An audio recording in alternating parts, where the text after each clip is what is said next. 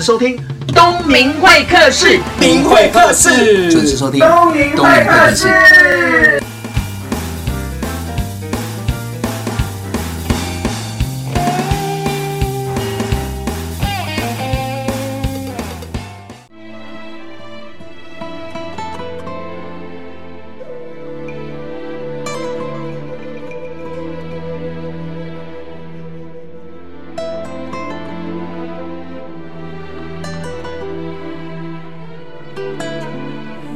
听众朋友，你现在收听的是东明会客室，不是在看《延禧攻略》哦，不要被音乐误导了。但是为什么要放这个音乐呢？就是要透过《延禧攻略》再聊聊职场。因为前阵子我的好朋友蔡佑吉发表了几篇文章，而且在网络上流传，所以我在想，那就干脆把他邀请来现场，用《延禧攻略》里面的情节来提醒我们在职场不要犯的错误。有十点：第一，你一定要胆识；第二个，要灵活机遇。第三，要有专业能力；第四，保持怀疑；第五，当应则应；第六是要精算全盘的棋局；第七是要思考替代的方案；第八是要懂得分辨人心；第九就是老板就是老板；第十是越红越要小心。哎，你刚刚听到的就是我的好朋友蔡佑吉。那佑吉，你写了这个戏的提点哦。你都看完吗？我都看完啦。其实你不你不累吗？我看的好累啊。其实是有点累的，其实是有点累。呃、但是我觉得一边看，然后一边想想自己，想想职场，想想两性关系，其实觉得蛮有趣的、嗯。其实当时我也是这样子才有共鸣。那你知道我为什么会追吗？都是因为你。哦，真的吗？对，你一开始是在网络发表说你看了几集线，然后里面的台词或者是角色的对应怎么样？然后我就觉得，哎。蔡佑吉在我的心目当中应该不会乱追剧，你不是那种世俗小迷，就因为你我就开始看了，我就开始一路这样子打怪，我第一次就看了七集。谢谢，我代表这个《延禧攻略》的剧组，谢谢你。那我也因为跟你这样子分享，在我在网络上也发表，那也害了很多人，所以我就干脆来做这一集。是，那刚刚讲到这十个提点，对，那。我们在职场上，其实我们会影射什么？自己在这个角色里面当中，嗯、大部分都会想到自己是魏璎珞，没错，对吗？那魏璎珞她有很多的特色，比如说你看到什么？我觉得应该这样说，大家都很羡慕魏璎珞这样的角色或这样的性格，嗯、但是不见得认为自己是魏璎珞，而觉得说她做得到，但我可能做不到，应该是不敢吧。不敢做，光那句台词，你少在那边跟我唧唧歪歪，我听到在电脑前面是吐血的。对，因为要知道，其实魏璎珞这种个性在职场上其实是很难生存的，是因为他。其实，在戏里面也是一样。如果不是那么的运气好，如果不是编剧这样安排，他的人头早就落地不知道十次八次了。当然，对啊，那更何况是真正在职场上，如果你动不动跟老板呛，你动不动质疑老板的做法，嗯，那不敢保证会有什么样的后果。嗯，那你觉得波伊诺到底有什么样的特色？我觉得他的特色主要在于漂亮还好。他其实对，其实，在后宫的众妃嫔里头，他不算是特别漂亮的，嗯、但是他有一些手段是特别能够吸引到皇帝的注意，嗯哼，然后让。他维持在一个所谓一个明星的角色这样的上头，那这个东西在职场上其实也是一样。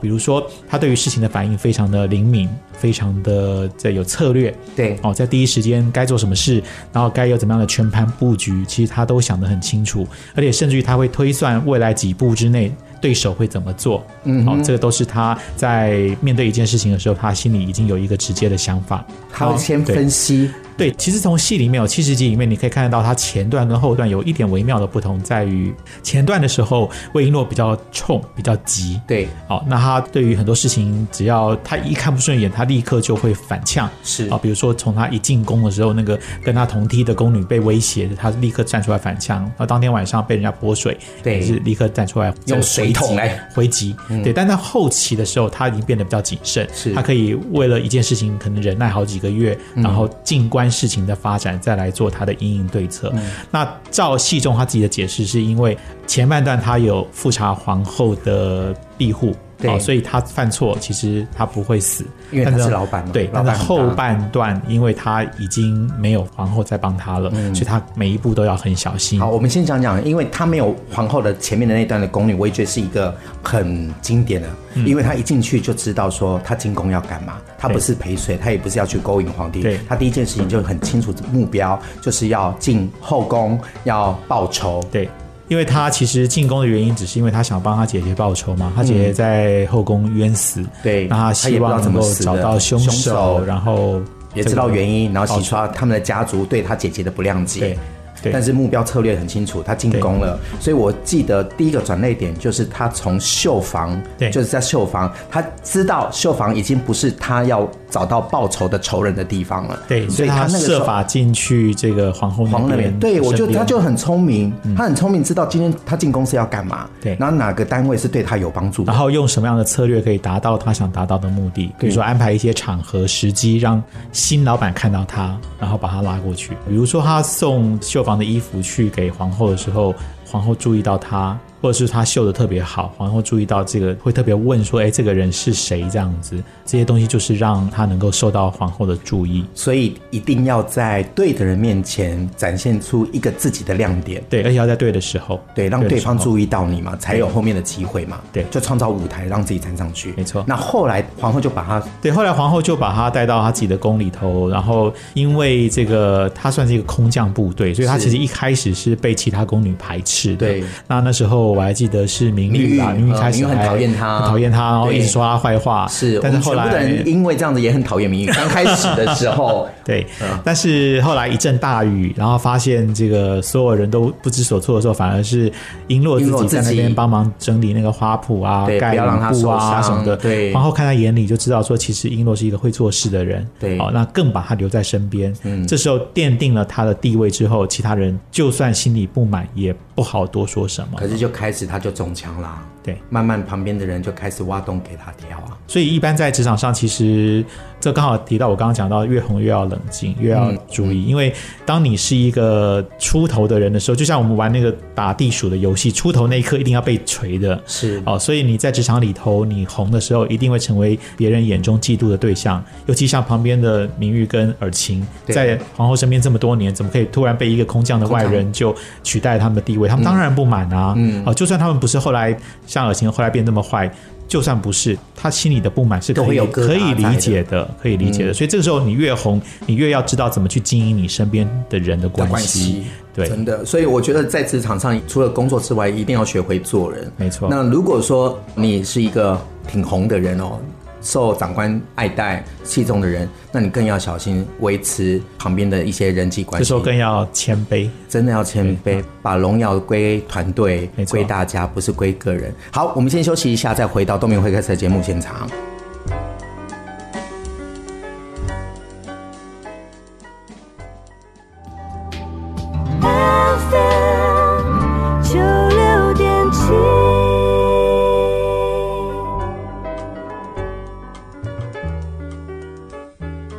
欢迎回到东明会客室。我们刚刚讲到那个延禧职场攻略哦，那除了自己要懂得做人之外，最重要的要随机应变。那你在文章上有提到说，我们应该要跟魏璎珞学习灵活机智的这一个部分。对。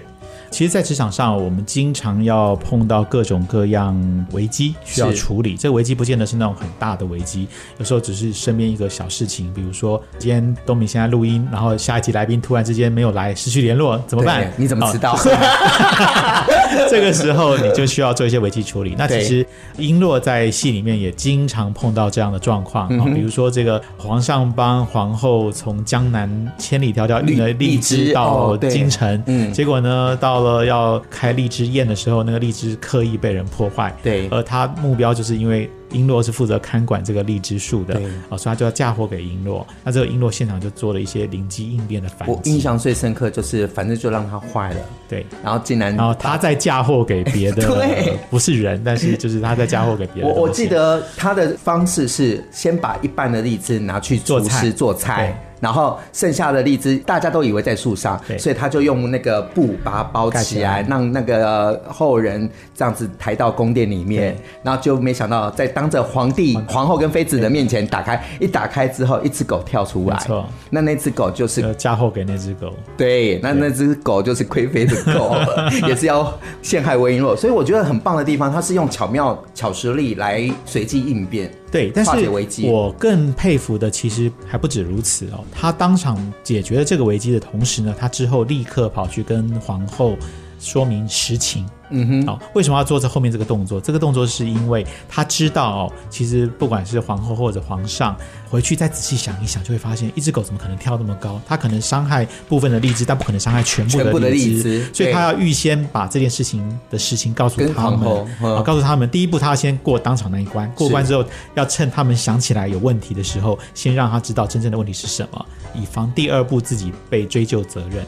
我觉得他那个第一步的危机处理跟第二步危机处理之后的预防危机都做得很好。真的，一个宫女可以这样子哎、欸，是不是？啊，对对，就戏嘛，就是我们也看完戏，我们自己会影射。我真的觉得他够聪明，因为你看啊，他聪明到他都知道皇帝接下来要想什么，对，他要做什么，所以他有时候他这样子做的话，其实是帮自己加很多的分。那再来。不管他再怎么聪明，我觉得专业能力一定要够的。当然，以他来讲，一开始绣的功夫哦，他能够进绣坊，嗯，这个绝对没有人能够帮他嘛。嗯，哦，一定是自己的真功夫。那接下来他在每一个地方扮演的每一个角色，比如说他去扫地啊，或者是去处理什么事情，他能够处理好，这是他基本的专业。他如果连宫女的事都做不好的话，他很难在。宫女的身份当中被认同，嗯，啊，这是最基本的。那之后，她跟皇上的一些互动，她讨皇上喜欢，也是因为她对于有些事情有她自己的想法。那这些想法，其实某种程度从现代的眼光来看，都是专业的累积。对，我觉得她很棒的地方是，当她如果没有做好，就像跟一般的宫女一样，因为一般的宫女想说，除了做事之外，要想办法借由机会勾引皇上嘛。对。那因为勾引皇上完之后，她有可能身份就不一样了。对。所以就不用做宫女。可是她很棒的地方是，她把自己的事情。先做好，对，然后找寻其他的机会。可是那个机会不是皇帝旁边的那个人，对。而且他学习力很强，比如说他可能书读的不多啦，也不太会写字啊。可是皇后教他，他就会苦练。对，啊，我们看那苦练毛笔字，一张一张、一百张、一千张这样苦练。对，哦，那事实上那些后来都能够派上用场。对，嗯。而且他很聪明的地方，那一百张都有留地。编号对，对，有编号。听众朋友如果有看的话，因为你知道他在练这个过程当中有一张被人家拿走陷害他，结果没想到他很聪明，就说这个不是我的，我不可能用这么贵的字写，而且不是他现在的字迹了，那是他过去之前练的时候某一个阶段的字迹。对，所以他很清楚，人家要扳倒他，他有一套的说辞，而且具体的。没错，那。在这个过程当中，就是他还是灵机应变了，面对各种各样的挑战，他还是灵机应变。然后另外就是他在过程当中的学习跟进步，随着这个七十级的变化，其实他的进步也挺明显的，就很快啊。他连生三个孩子我都不知道，就是哎，下一集就生三个。对。那在文章上有提到是说，魏一诺有一个特质是要提醒我们要保持怀疑。对，其实，在职场上也是一样哦，就是在我们所在的环境里头，其实。人心不可测，是哦，你可能这一秒钟对你笑的人，其实可能一转过身就开始准备害你。真的啊，对，那春旺就是这个角色。那现在对你可能言辞吝啬的人，其实不代表他是恶意。你讲的是名誉嘛？也许他是在教你。呃，名誉那个不太一样，名誉一开始是是有对立的，嫉妒，他是他纯粹是嫉妒，他没有什么心眼，他纯粹是嫉妒。但我指的是，比如说你有些长官可能对你很凶，很严格，但其实他并不是要害你，他反而是要提拔你，所以他对你特别的严格。所以我们要分得清楚这两个的不同。但是无论如何，在职场环境里头，我们还是要保持一定程度的怀疑，对任何人、任何事。哦，因为如果我们太相信人、太相信事的话，讲好听一点，就是我们是善良的，但是很可能善良人最后会死得很惨。嗯，好像是哎，里面就有很多这样的角色，嗯、比如说继妃，继、嗯、妃本来就很善良，嗯、他不选边站，对，可是过程当中大家都害他，对，他被迫要。进到那个浑水，他本来不淌浑水的人，嗯，但他最后因为自己的角色，所以被迫进到那个池子里，他也要自保。当他要自保的时候，他也许心存不见得是恶念，可是当他进入到要自保的环境里头去之后，他不知不觉也就变成了他们的一份子，那就必须要有一些手段，而这些手段如果跟我们的立场是对立的，他就可能对我们变得是不利。对，我印象最深刻，他一句台词是非常时期要用非常手段。嗯其实这有点利害关系的问题嘛，对我们来说也是啊。比如说今天这个有人对我的小孩不利，嗯，好，那不管对不对，我都应该要反击回去。嗯哼，这时候我跟你交情再好，我该反击的还是要反击。对，那个有时候不见得是好与坏、对与错，那也纯粹就是基于个人的要维护的人或维护的事情去考量而有的动作。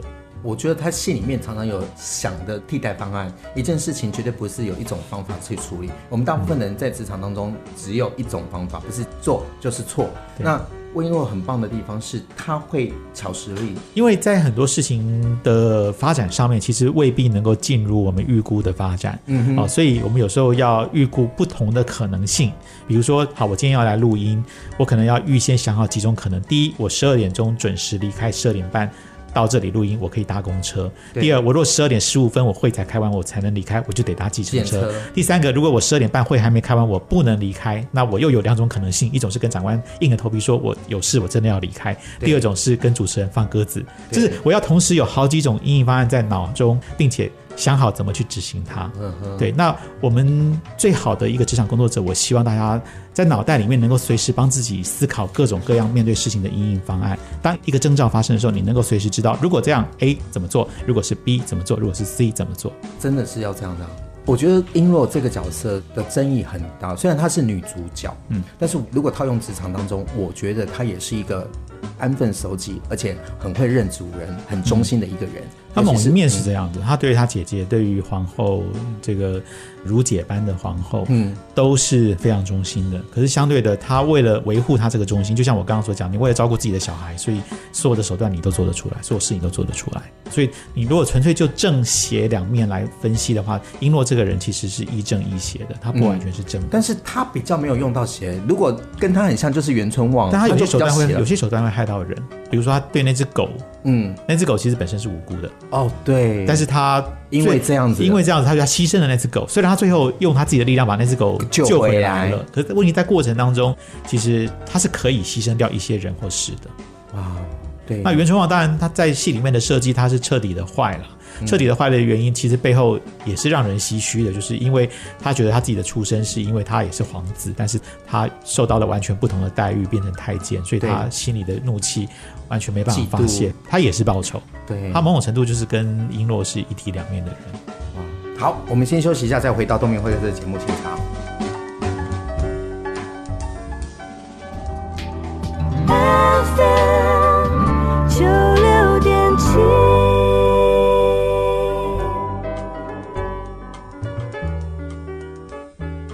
在戏里我们有分。好人跟坏人，我们分得出来嘛？可是我们在职场当中就很难分得出来好人跟坏人，因为没有坏人这件事情，只有懒人吧？嗯，在现实社会里头，当然不像戏里面这么二元对立了，不是好就是坏。嗯、但是呢，我们还是可以去稍微分析，它有所谓的正面角色跟反派角色，角色啊，在职场上，那所谓的正面跟反派，其实要看相对于什么事情而言。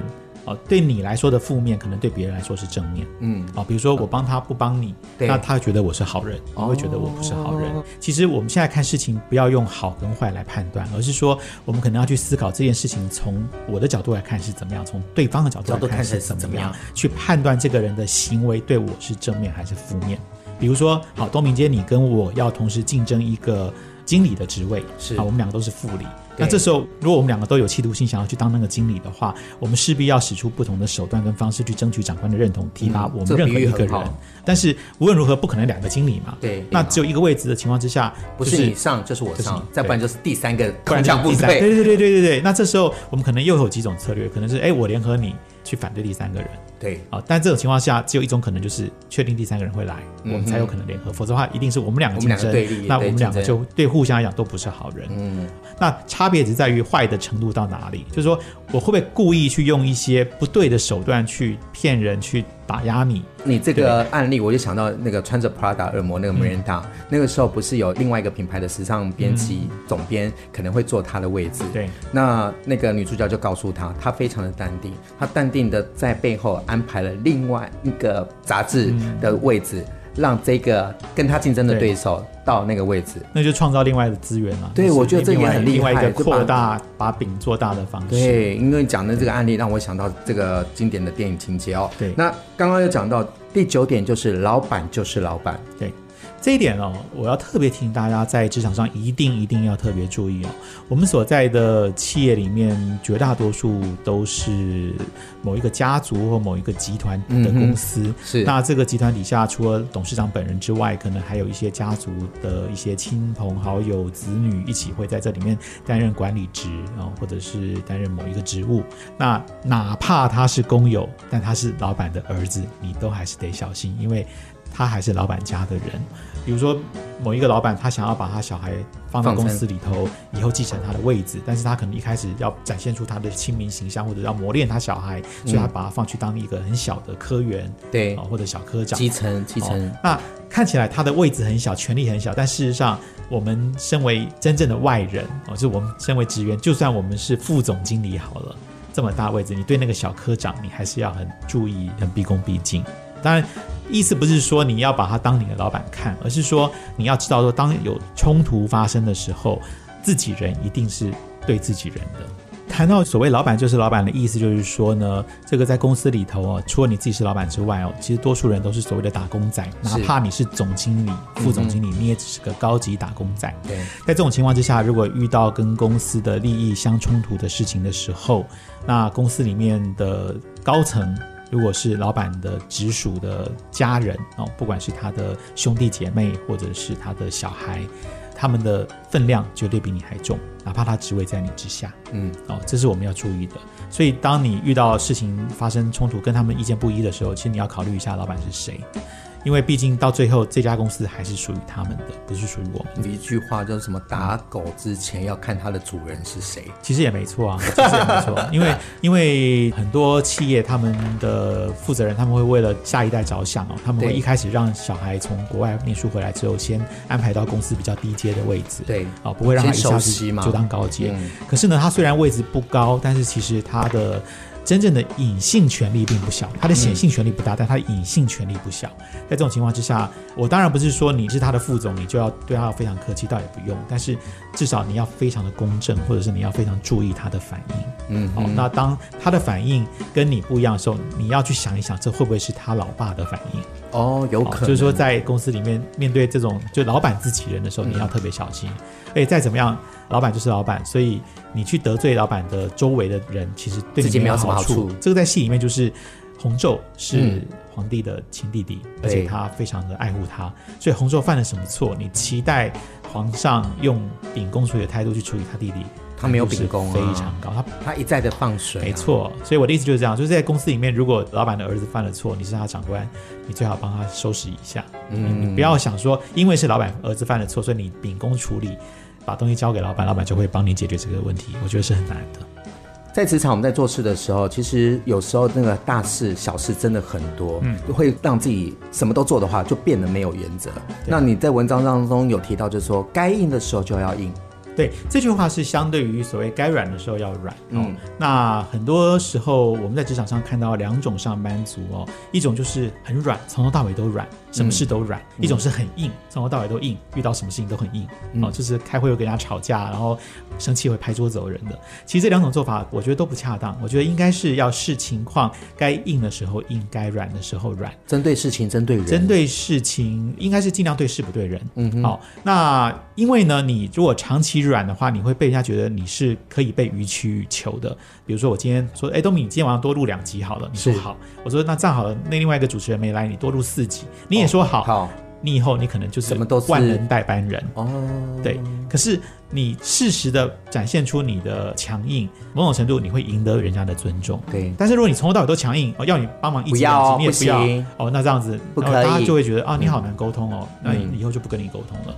可是你偶尔帮，偶尔不帮，能帮的时候帮，不能帮的时候就明讲。对，其实反而让他觉得你是有原则的人，而且不是刻意不帮忙，而是你真的有事情。所以该硬的时候就要硬，对，该软的时候就要软，就是面对事情、面对人都要有不同的方式。对，但至于什么时候硬、什么时候软，那就是看你看我们自己的判断。哦，因为很多时候我们都知道，但是在我们在现场的时候就很难做到。原因是什么？因为一情绪一来。或者是怎么样，就会整盘失控。不过简单的做区分的话，就是当有情绪的时候，我会建议软。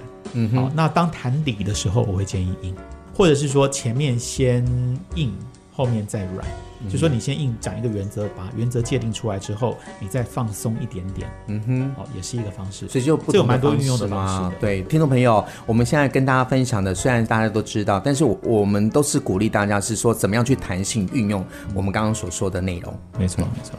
刚刚已经讲完了这个在职场的攻略，那我们现在也要用延禧攻略衍生延禧爱情攻略，这也是你写的文章啊，其实是共通的，对，道理是共通的。呃，我记得你文章就问大家几个问题。第一个问题是以魏璎珞的个性让大家大快人心，但如果要挑女朋友，我们会挑这个女朋友吗？这是所有男性的听众朋友要仔细的考虑一下的。如果你的女朋友是一个心机这么会算计，然后这个目标明确，该报的仇绝对不放的人。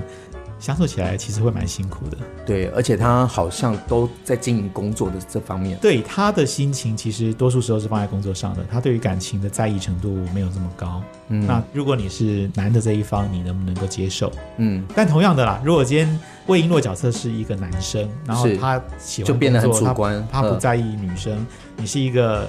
女生，你愿不愿意接受？其实这是一样的，我们不能够说哦，男生爱工作是对的，女生爱工作就错，不是这个意思。是我的意思，只是说这种个性的人，璎珞型的人，是不是不管是男是女，我们的另外一半是不是能够接受？如果你能够接受，你才能够试着跟这种人交往，否则的话。交往起来会非常辛苦。嗯，我没有对这样的人做价值判断，说这样的人是好是坏。这一切好坏是相对的，是看对方的想法而定。对，就看怎么样去相处嘛。那你有提到就是说，另外一个男主角就是富察傅恒，嗯，英俊又深情，在戏中万人迷。但如果你要找男朋友，你愿意主动追求像傅恒这样的男生吗？他是万人迷耶。他是万人迷，有很大原因是因为他文武双全，外表英挺，对，帅气，帅气。然后姐姐又是皇后，对。但是其实他有他固执的一面，对。如果不是他喜欢的人，你再怎么对他好，他是不会理你的。嗯，我就看到很多的宫女给他绣包啦，给他送甜点的，他随手就送别人，送别人，转手就送别人。他其实不会太顾及你的情绪跟你的尊严。嗯，哦，那这种情况之下，这样的男生某种程度来讲，他是非常自我的，然后非常。不温暖的，我只能这样讲。以这出戏来讲，傅恒对璎珞非常温暖。可是你看，那是后来啊，爱上他的时候，呃、一开始他一开始其实某种程度，我觉得就有一点点小暧昧情愫在了。嗯，至少你比起他对明玉。当时那个态度其实已经不一样，比较正面了。但是其实你看他对一般人的态度是很冷的。我记得第一个画面就是他走进后宫去找他姐姐的时候，他停顿璎珞的背影，对，停顿两秒，对，因为基本上是不会停留，但他是不理其他人。对，那我觉得所以简单讲，傅恒型的人，除非你被他看上，嗯，否则的话，你要去追他或者去吸引他，哦，那就是要学习魏璎珞创造机会让对方看到啊。也是对啊，我还记得是跌倒嘛，连连古装戏这个男女主角叠在一起跌倒的时候，好，那这一段呢，我们都会送一首歌给听众朋友。那我们这一次就放《延禧攻略》主题曲《雪落下的声音》。这首歌有分两个版本，男生版跟女生版。我们不要放女生版哈，一人女生版的话，我就会想起皇后自杀的画面。我们就放深情版的。陆虎的男生版很好听。对，《雪落下的声音》送给听众朋友。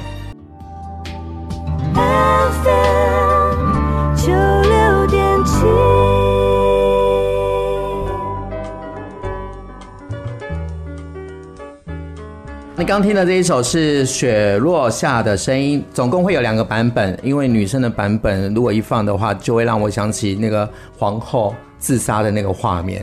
你知道吗？当那一集播皇后自杀的那个时候，我的心情不是很好，大家都心情都不好，所以我听到那首歌就会想起她穿着白色的衣服，长着发，然后光着脚，然后上角楼准备要跳下那一刹那，哀伤的画面。对，她很完美诶。呃，它很完美，但是我从另类思考的角度来分析，我也请大家想一想，如果你的另外一半或你找的男女朋友是皇后这一型的人，嗯，是不是你真的会把握住他？其实我有疑问。你是说拥有了就不珍惜是吗？对，原因是因为他看似一切都很完美，但是其实他已经完美到没有个性了。是皇后的态度就是一切以夫君为重嘛。嗯，好，那因为皇后的角色角色如此，所以她其实自己很闷，但是她呈现出来的态度就是她觉得她是六宫之主，所以她要应该要做好一切的妆相仪容、声音这个表情，后宫之主。对，所以其实她过得自己不快乐，但是她让旁人其实也很难快乐起来。我记得信里面有一段是说，她为什么对魏璎珞那么好？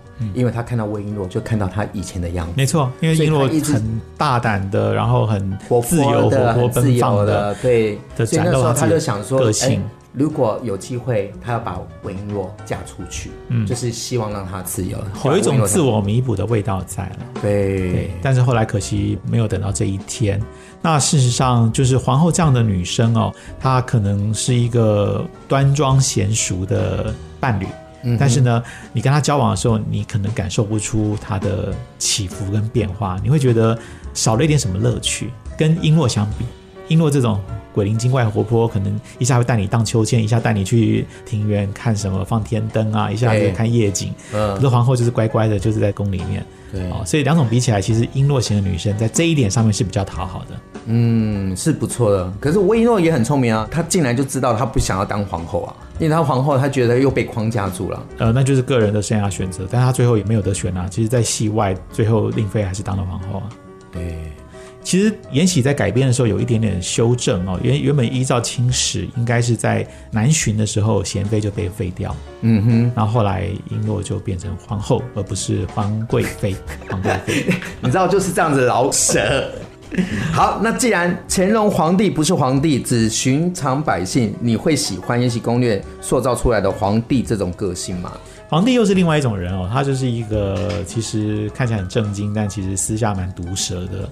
呃，然后对呃，听众朋友，我们是说戏里面的哦，戏里，里面的，因为我们过往的那个皇帝的那个背景，我们不是很了解。在戏里面的这个角色，对他就是有点尖酸刻薄，然后很毒舌，然后得理不饶人。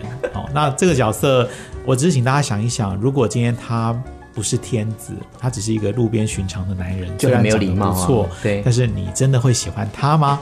这是我心目中的疑问了，应该是不会喜欢。如果他不是那个位置的人的话，我想应该不容易啊，因为他看到人太瘦，就说你没吃饭吗？太胖，你一天吃多少，把我吃倒了怎么办？所以我就用这种心态来看事情，没有人是喜欢的啦。对，那再来另外一个角色比较正义性的，他就是在网络上有人说他是女生版的魏璎珞，就是袁春望。对。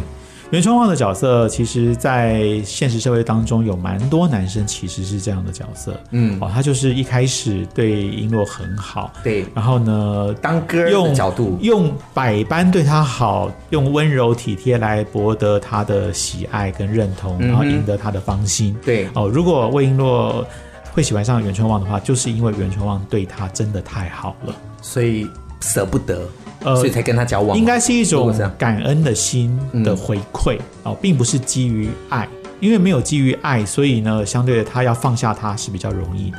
你看他到结尾都还放不下傅恒，但他们两个之间其实没什么，可是他很容易就放下了袁春望，为了他复仇大计，他很容易就把他放下，就是因为袁春望就是一种百般讨好，最后得到的回馈，是一种报答。对啊，这种报答式的爱情，其实，在现实社会当中经常经常出现。有啊，我们看新闻都有啊，嗯，爱不到就分尸啊。但是这种报答，如果遇到对手了，比如说袁春望不是个太监，他后来跟璎珞在一起，但中间杀出一个傅恒。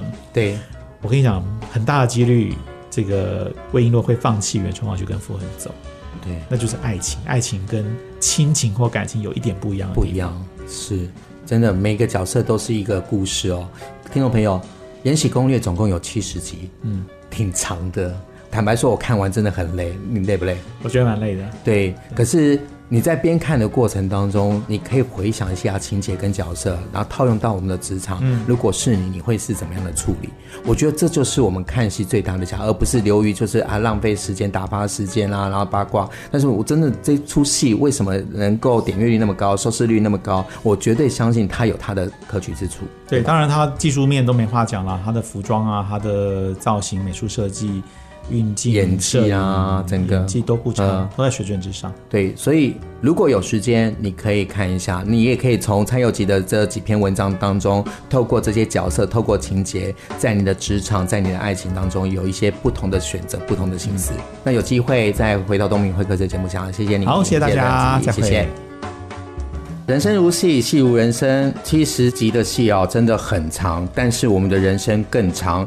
看戏也是一种学习。今天光是听蔡佑吉讲的十个论点就值了，希望大家能受用。